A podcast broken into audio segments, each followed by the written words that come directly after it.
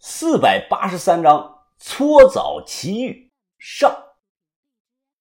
书接上回，公布答案：乞丐公主姓关，名木竹，关木竹。我心想，看来他爹是个有文化的人呐。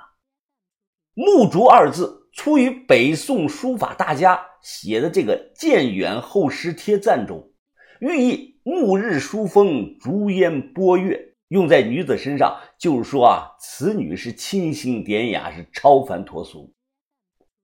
对于一个身处困境的人来说呀，雪中送炭永远比锦上添花来得好。我今日帮他，就是在做一笔长线的投资，我赌他将来某一天能帮到我。姐，你吃雪糕不？奶油小脆筒很好吃的。姐，你喝水不？红茶、绿茶、雪碧、可乐、矿泉水，你想喝什么，我去给你买。哎，快晌午了，姐，你想吃点什么呀？听说这附近有家面馆不错，要不咱们去吃炸酱面吧？我不停的嘘寒问暖，或许是显得太过热情了，他有些不太适应。中午时分，我们找了家面馆坐下吃饭。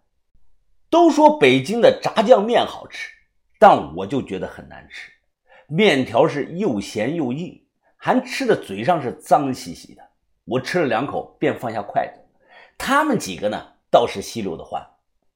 哎，爷叔啊，我对北京还算熟，这边呢也有熟人。关于咱们要找这个于盖头，你们目前有什么线索吗？郑爷叔放下了筷子。哦，我们目前掌握到的消息，于大盖头可能在一个上彩会所的地方。上彩会所，这个名字怎么感觉不正经啊？他们都没有手机，我有，我立即上网搜索。我看着手机，有些皱眉。爷叔啊，好像没有什么上彩会所，只有一个叫上彩浴池的小店位置大概在北四环的一个城中村，是不是这里啊？郑爷叔摇头说不知道。我说咱们赶紧吃吧，吃了过去看看。吃完饭，我小声地说：“姐，你叫我小象就行。外头太阳太毒了，晒伤了，哎，就不太好了。哎，要不这吧，我给你买把伞，帮你打着吧。”他顿时笑了：“你还是叫我二极管吧，我还是叫你象大哥。另外，我父亲虽然很有势力，但我从小没有娇生惯养过，你不用这样的。”此时，小星星看着我。向大哥，能不能给我买个奶油小脆筒呀？我想吃。我说你吃个屁呀！刚吃完饭，再吃凉的容易拉肚子，下次再说吧。下午三点多，北四环某城中村上彩浴池就是一家路边的这个澡堂子，目测规模还不小。我们直接进去找人，几个人洗啊？单间还是大堂？用错被不？我笑着看着这个人。哥们儿，给你打听个人啊，你们这里或者是这附近有没有个姓于的？没有。对方不加思索的就说道：“哎，麻烦你再好好想想，这个人可能是个乞丐。”我说：“你们到底洗不洗啊？别说乞丐了，我们这里就没有姓于的这么个人。”看前台这个人的表情不像在说谎。我和郑爷叔小声的一商量，得到了一致的结果。于盖头毕竟是身怀丐帮重宝，翡翠如意，那肯定有别的人也在找他。所以，如果他住在这附近啊，哪怕是呢，也只能是隐姓埋名。我问郑爷叔之前有没有见过于盖头的这个长相，能不能一眼认出来？他点头说可以。交了钱，我请他们洗澡。说实在的，二极管公主还好。郑爷叔和其他几个小鬼头啊，确实是需要好好的洗一洗了。领了手环，进到男浴室，找到对应的柜子。我这边还在解裤子呢，那边啊，郑爷叔已经光了。我一看不得了了，他身上黑的反光了，都就跟穿了一身鱼鳞铠甲一样。手指甲这么一挠，刷刷的掉皮。小狐狸、狗蛋、小星星，这三个人也好不到哪儿去。我简单的冲了冲，随手招来这个搓澡的。哎，待会儿啊，你给我把他们好好搓一搓，身上一定要搓干净啊！这个搓澡的看了我一眼，他皱皱眉头。哎呀，根据我的经验看啊，他们身上这个老泥不泡上一个小时的热水，怕是下不来呀。最起码得三泡三搓的。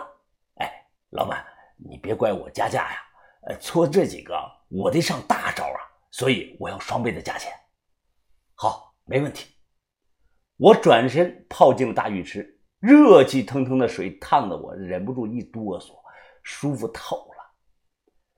这个点儿呢，澡堂的人不多，泡澡的也就我们几个。小狐狸追着一身泡沫的小星星是满澡堂跑，玩得很开心。隔壁就是女澡堂，虽然隔着墙，但听觉异于常人的我能清楚地听到那边有说笑声和冲水声。池水清澈，看着水中自己的下半身，我十分的满意。左右看了看，见没人注意，我伸手弹了这么一下。哎，兄弟啊！这么多年了，也没有给你找个温暖的家，跟着我确实让你受苦了。不过你放心啊，咱们来日方长，欠你的我一定会补回来的。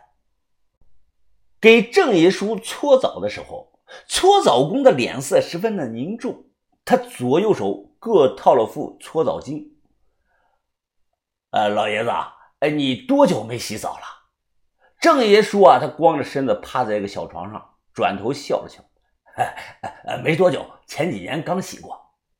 搓澡工深呼吸了一口，呃，有有点疼啊，你得忍着。我开始了啊，啊，没问题，来吧。只见这个搓澡工身子微浮，他瞬间是左右开弓，双手搓得飞快啊。见没见过这个泥雨？就是老泥像下雨一样蹭蹭的往下掉啊。搓澡工在过去也是下九流，那也是有传承的。这个搓澡工一看就是高手，手法不一般。他这个搓澡的顺序是从上至下，从前至后，是先搓后敲，柔中带刚，是重推轻拉。我看他这个手法是以右手为主，左手为辅，分别用了这个碎式的搓法、上推式搓法、圆搓法、平搓法、侧搓法。等等技巧，不消片刻，小床的周围已经落了一圈的黑色的物质。哎呀，我的妈呀，累死我了！哎，不行了，不行了！猛搓了十分钟，搓澡工是气喘吁吁，生平碰上了对手了。要想彻底的搓干净啊，我看这普通的搓澡巾啊已经不行了，得换东西。我在旁边看着，问换什么？他说等等，马上来。等他拿回来东西啊。我吓了一跳，他换成了钢丝球，哎，就是家里刷锅用的那种钢丝球。哎呦，郑爷叔再也忍不住了，声的惨叫。这搓澡工是满脸的兴奋，他左手掐住郑爷叔的后脖子，右手拿着钢丝球，在郑爷叔的后背上是大力的猛搓。哎呦呀，哦啊！郑爷叔整个后背瞬间就红了。